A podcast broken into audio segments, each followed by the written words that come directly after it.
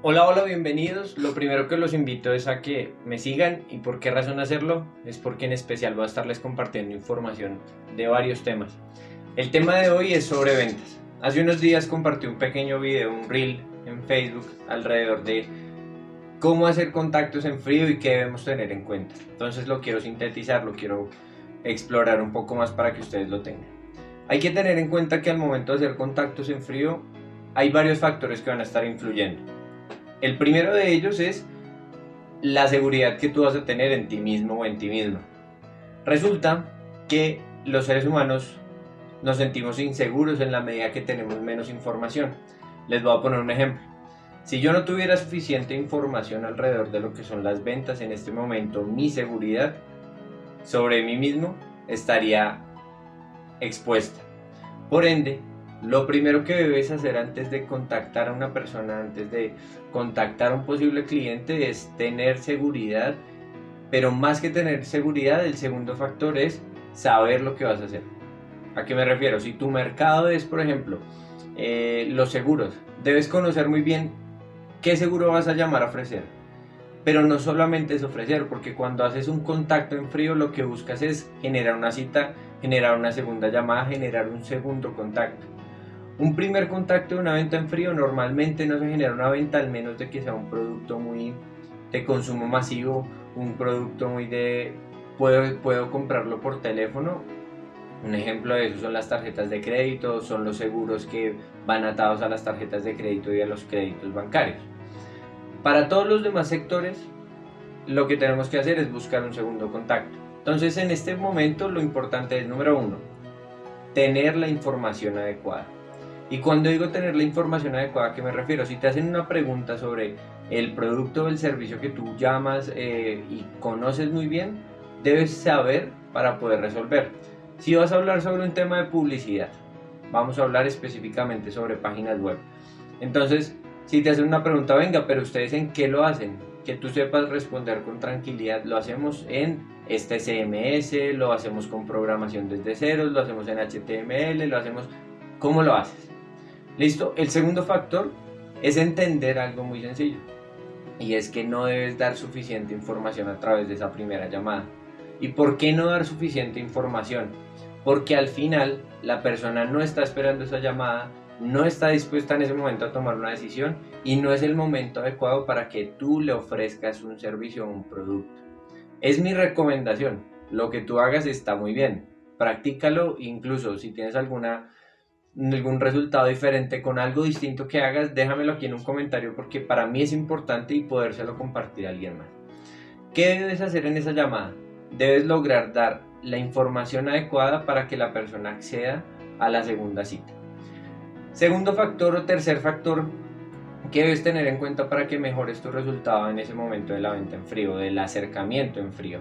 Y es que la persona no te va a hacer nada. Por teléfono no te va a pasar absolutamente nada. Y ese es un miedo que todos hemos tenido al momento de contactar a alguien de primeras. Y es, ¿qué va a pasar? ¿Qué me va a decir? ¿Me va a rechazar? ¿No me va a rechazar? ¿Va a aceptar? ¿No va a aceptar? Y la razón es que nos sentimos inseguros por el rechazo que se genera. ¿Cuál es la mejor forma? Exponte. Para que dejes ese miedo a un lado, tienes que exponerte. Exponerte a más no hola, ¿cómo estás? Mira, necesito que podamos reunirnos para esto o para aquello. No, no me interesa. Tú vas forjando el carácter y vas empezando a agregar preguntas que son importantes. Y ese es el siguiente punto, debes agregar preguntas que sean valiosas para el momento de generar ese segundo eh, contacto. Cada vez que llames a alguien, debes tener un objetivo en concreto. Y la invitación es siempre tener el objetivo de lograr un segundo contacto, una segunda cita, una segunda llamada.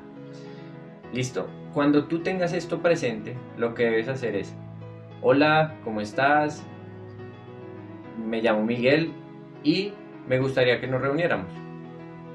Es importante eso que acaba de hacer, silencios, porque le das espacio a la persona de procesar la información que le estás dando. Si tú sigues ese guion tal cual como te lo explico, de hola, ¿cómo estás? Me llamo Miguel, me gustaría que nos reuniéramos la siguiente semana, el día lunes. La persona va a quedar bueno, ¿y de qué nos vamos a reunir o para qué nos vamos a reunir? Y ahí te da espacio para poder decirle, mira, hay una oportunidad, me gustaría presentarte esto, veo que a tu empresa le serviría que pudiéramos implementar un sistema de gestión, veo que a tu empresa le funcionaría A, B o C. O a ti te serviría de pronto que pudiéramos hablar alrededor de tu seguridad, de tu tranquilidad, de tu confort, de tu familia, bueno, de lo que tú creas que le puede servir. Eso le va a generar a la persona curiosidad. Y cuando tú despiertas curiosidad en una persona es muy probable que captures la atención de ella. Entonces cada vez que hagas esas llamadas recuerda tener un objetivo claro, segundo tener seguridad, tercero tener suficiente información, cosa que si te hacen una pregunta tú lo tengas muy claro para resolverlo. El siguiente aspecto es que tú puedas con tranquilidad poder pensar en, bueno, ¿qué va a pasar si esta persona me dice que no? Y ahí es donde entran las preguntas clave. Una pregunta clave es, por ejemplo, no, no me interesa. Bueno, ¿y por qué no le interesa? A veces por miedo, por temor, por angustia, no hacemos ese tipo de preguntas. Bueno, ¿y por qué no? No, pues porque no tengo tiempo. Ok, ¿no tendrías tiempo para qué? Para tu vida, para preocuparnos por la integridad de tu familia, para tu empresa, para tu negocio, para evitar multas. ¿No tendrías 15 minutos de tu tiempo, media hora o el tiempo que dure tu proceso? ¿No lo tendrías disponible para eso?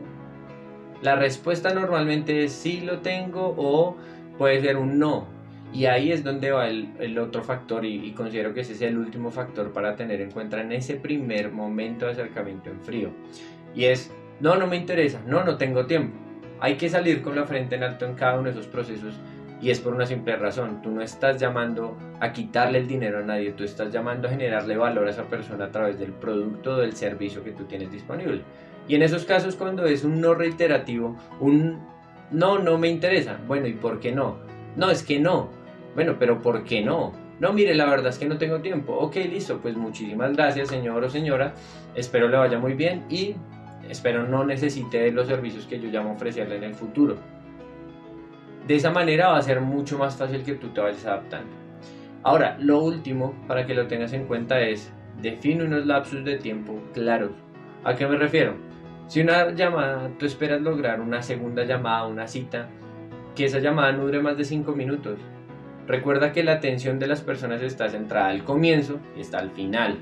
Por eso al comienzo te digo una cosa y ahorita al final te va a decir otra cosa muy concreta. Pero entonces cuando duras mucho tiempo, las personas empiezan a, dispersar su atención. Cuando quieras algo, al comienzo de la llamada, hola, ¿cómo estás?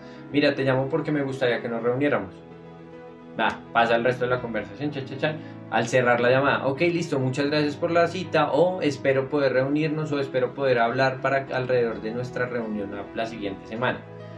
Cuando haces este tipo de actividades, lo que concretas es el mensaje, y lo haces en un lapsus de tiempo, vuelvo, insisto, no más allá de 5 minutos, porque no es una llamada tan profunda, es una llamada simplemente exploratoria, es una llamada simplemente aclaratoria, es una llamada simplemente para programar ese fin que tú tienes en concreto. Con todo esto, espero primero que tú puedas mejorar la calidad de llamadas que estás haciendo. ¿Y qué es una calidad de llamada? Es que tú hagas llamadas y no pierdas tu tiempo y el tiempo que inviertas en cada una de esas llamadas sea fructífero. Recuerda que cada no que te dicen eh, te acercan mucho más al sí. Por eso es importante exponernos al no. Es, no me interesa, ok, listo. ¿Y por qué no le interesa? Tú fallas en algo, ve haciendo feedback para ti tú dices, ok, listo, en esta ocasión hablé en un tono muy bajo, hablé en un tono muy alto, bueno, ¿qué fue lo que pasó en esta, en esta conversación? Otra cosa que acabo de recordar importantísima es deja a un lado todas las muletillas.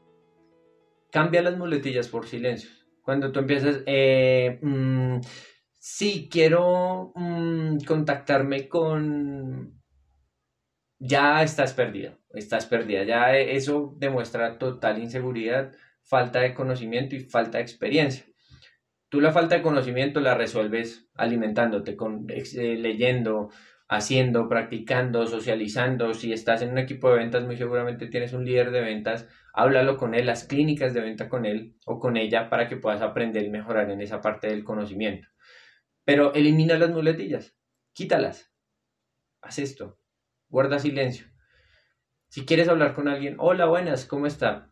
me gustaría contactarme con y das el nombre de la persona con seguridad como si la conocieras, porque al final tu fin es conocer a esa persona. Voy a sintetizar todo esto en los siguientes 35 segundos o 40 quizás, y es, número uno, seguridad. Y la seguridad va en nosotros mismos. No te va a pasar nada por teléfono, tranquilo, tranquila. Número dos, conocimiento. Saber claramente qué es lo que vas a ofrecer o qué es lo que vas a vender. Tercero, elimina las muletillas. Cambia las muletillas por silencios. Número cuatro, define un lapsus de tiempo específico. Número cinco, haz preguntas inteligentes. ¿Por qué? ¿Cómo? ¿Cuándo? ¿Dónde? ¿Le parece? O sea, mételo dentro de la conversión. Y número seis, en este caso me falta una, es, bueno, devuélvete en el video y sale, ojo, cuál fue la que se me acaba de escapar, porque son seis. Eliminar las muletillas. y hagamos nuevamente el recuento. Número uno, seguridad. Número dos, conocimiento. Número tres, la experiencia. Número cuatro, elimina las muletillas. Número cinco, haz preguntas asertivas. Número seis, ahí está. Número seis, define un lapsus de tiempo específico para cada una de tus llamadas. Así que espero esto te sirva. Por favor, si quieres saber más alrededor de ventas, alrededor de psicología, alrededor de marketing, alrededor de publicidad, sígueme, comparte esto con la persona que tú creas que le sirve y espero tu comentario. Muchas gracias. Hasta la vista.